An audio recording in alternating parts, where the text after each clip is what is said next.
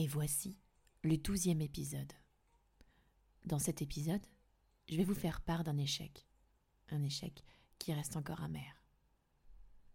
Ma sensibilité est toujours présente, ce qui explique souvent euh, mon petit changement de voix. Allez, bonne écoute. L'année continuait. Les élèves étaient toujours aussi turbulents, mais je commençais à trouver ma place et à m'adapter à leur rythme sans courir après le programme. Ma répartie plutôt sèche commençait à se développer aussi. Je décidai petit à petit de ne plus exclure Bradley dans sa classe d'accueil chez Madame L. Elle a été très gentille de se porter volontaire afin de l'accueillir dans sa classe de CP j'en suis encore reconnaissante. Cependant, n'ayant pas vraiment de lien avec elle et ayant peur euh, de la déranger régulièrement, j'ai préféré confier Bradley à Madame Abraham en CE2. Je sentais un regard moins négatif, sur lui comme sur moi, et je n'étais pas gênée à l'idée de l'envoyer dans sa classe, dans la classe de Carole. Et cela m'invitait par la même occasion d'avoir un lien avec Madame L, avec qui j'avais très très peu d'affinité. Moins je parlais avec cette équipe, mieux je me sentais. Bref, Bradley faisait de petits efforts en classe. Je le voyais. Cependant, c'était insuffisant car leur violence verbale ou physique était toujours présente. Je pense qu'il n'y a pas une semaine où il n'a pas été exclu d'un cours. De temps en temps, il retournait en cours d'éducation musicale. Mais je devais être présente, et surtout à côté de lui pour l'empêcher de divaguer ou tout simplement se taire. Malgré ma présence, nous devions parfois quitter le cours afin que les autres puissent se concentrer et laisser Madame Ray faire son cours. Encore une fois, je tenais à le rappeler, il n'y a pas que Bradley qui a été perturbateur et exclu.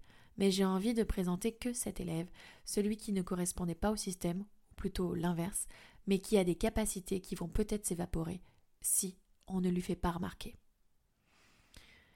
Je continuais mon contrat avec les parents de Bradley.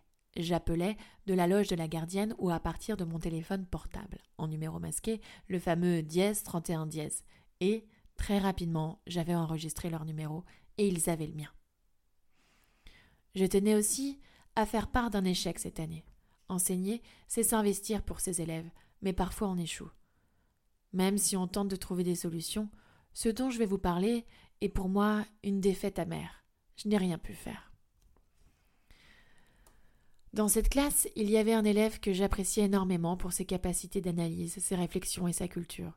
Il avait aussi un bon niveau scolaire. Il semblait être dépassé par cette ambiance de classe, cette violence que je n'avais su canaliser par ses comportements qui dérangeaient dans les apprentissages. Cet élève était plus grand que moi. Il avait une sacrée force de caractère. Plus les semaines passaient, plus j'avais l'impression de le perdre comme si j'avais mis ma priorité sur les élèves qui avaient plus de problèmes dans les apprentissages de comportement et que j'avais un peu abandonné les autres. C'est malheureusement ainsi que je pense avoir agi maintenant, que j'ai du recul et un peu plus d'expérience. Enfin non, je les ai pas abandonnés, mais je me suis beaucoup moins investi, j'ai moins donné pour lui, pour eux, et, et d'ailleurs je m'en excuse sincèrement. Depuis la maternelle, ou le CP, Kou était avec ses élèves. Il les connaissait bien, peut-être trop. Kou était très respectueux, il avec des valeurs, mais au cours de l'année, un mal-être s'est installé. Il a commencé à me répondre, à faire comme certains perturbateurs, à attirer mon attention de façon négative. Un jour, il y a eu une altercation entre Kou et un de ses camarades dans le couloir. J'ai voulu le retenir, mais Kou était plus fort que moi, et sans le vouloir, il m'a fait mal. Être blessé par un élève, que cela soit physiquement ou verbalement, c'est compliqué et difficile de se l'avouer. Et encore plus de montrer sa douleur devant ses propres élèves. Évidemment, je n'ai rien montré.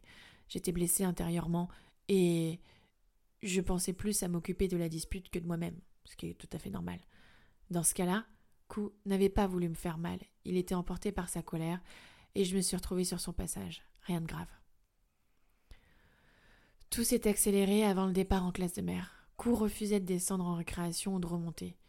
Il devenait insolent, insultait ses camarades. Je tentais de le comprendre, de l'écouter, de trouver une solution, mais il était dans le rejet. Je le sentais hermétique à mes paroles. Ou alors, il se sentait lui-même rejeté par moi. Ce qui n'était pas le cas. Mais je ne savais pas quoi faire. Je, n'avais pas les armes pour. Un jour, j'ai convoqué le père de cour avec la directrice pour lui expliquer notre incompréhension face au comportement de son fils. Ce rendez-vous, je m'en souviens bien. C'est le jour où j'ai perdu un élève sans pouvoir dire un mot. Je n'étais pas préparée à cela. Je ne savais même pas que cela pouvait exister. En expliquant les différents faits avec la directrice, le père de Coup a décidé de priver de le priver de la classe de mère. La directrice lui a proposé une solution qui, avec le recul, m'a été imposée. Je ne sais pas si Coup était présent pendant ce rendez-vous. Dans mon souvenir, oui, mais je reconnais avoir un doute, tellement j'ai été perturbée. J'esquivais, j'esquivais son regard, j'imagine celui de Coup aussi, car je sentais de la déception, voire de la haine à mon encontre, et cela me blessait. La directrice avait décidé de le changer de classe, de le mettre chez monsieur A pour apaiser les tensions avec ses camarades et moi-même. Et puis, avec un homme, l'enseignement, ce sera meilleur, hein, évidemment. L'homme est l'essence même de l'autorité avec sa voix grave. Ah. Cette phrase. Il lui faut un maître, ça lui fera du bien, un homme, une personne ferme, etc. Cette phrase, elle existe dans toutes les écoles. Les femmes, dans l'enseignement, n'ont donc pas cette autorité naturelle? Elles doivent prouver qu'elles peuvent tenir une classe?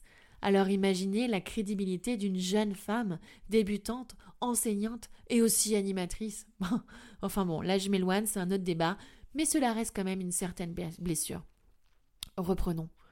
Donc, Change de classe à partir de lundi et ne partira pas en classe de mère, a dit la directrice. Cela vous convient, monsieur? Et vous, madame Peteuil? Sur le coup, j'avais envie de pleurer. On me prenait, on, me retirait un de mes élèves, un de mes enfants. C'est comme ça que je l'ai vécu. En quelques échanges, en vingt minutes de discussion, je le perdais. Mais quel échec Quelle déception Pardon Pardon, coup d'avoir échoué. Depuis ce rendez-vous, Coup ne m'a plus jamais adressé la parole. Je le croisais dans les couloirs. Pas un seul sourire. Pas un bonjour. L'ignorance totale. Coup était toujours dans ma classe officiellement sur ma liste d'appels. Je pense même avoir dû remplir son livret du dernier trimestre ou semestre. Bref, c'était très difficile pour moi de le voir, de voir mon échec, un élève pour qui j'avais beaucoup d'affection. Mais avec le recul, je pense que c'était encore plus dur pour lui. Il a voulu rester fort, digne, ne pas montrer sa sensibilité. J'espère que tout se passe bien pour lui et que, s'il tombe sur ces quelques phrases et lignes, qu'il accepte mes excuses, et je lui souhaite le meilleur, évidemment, pour la suite.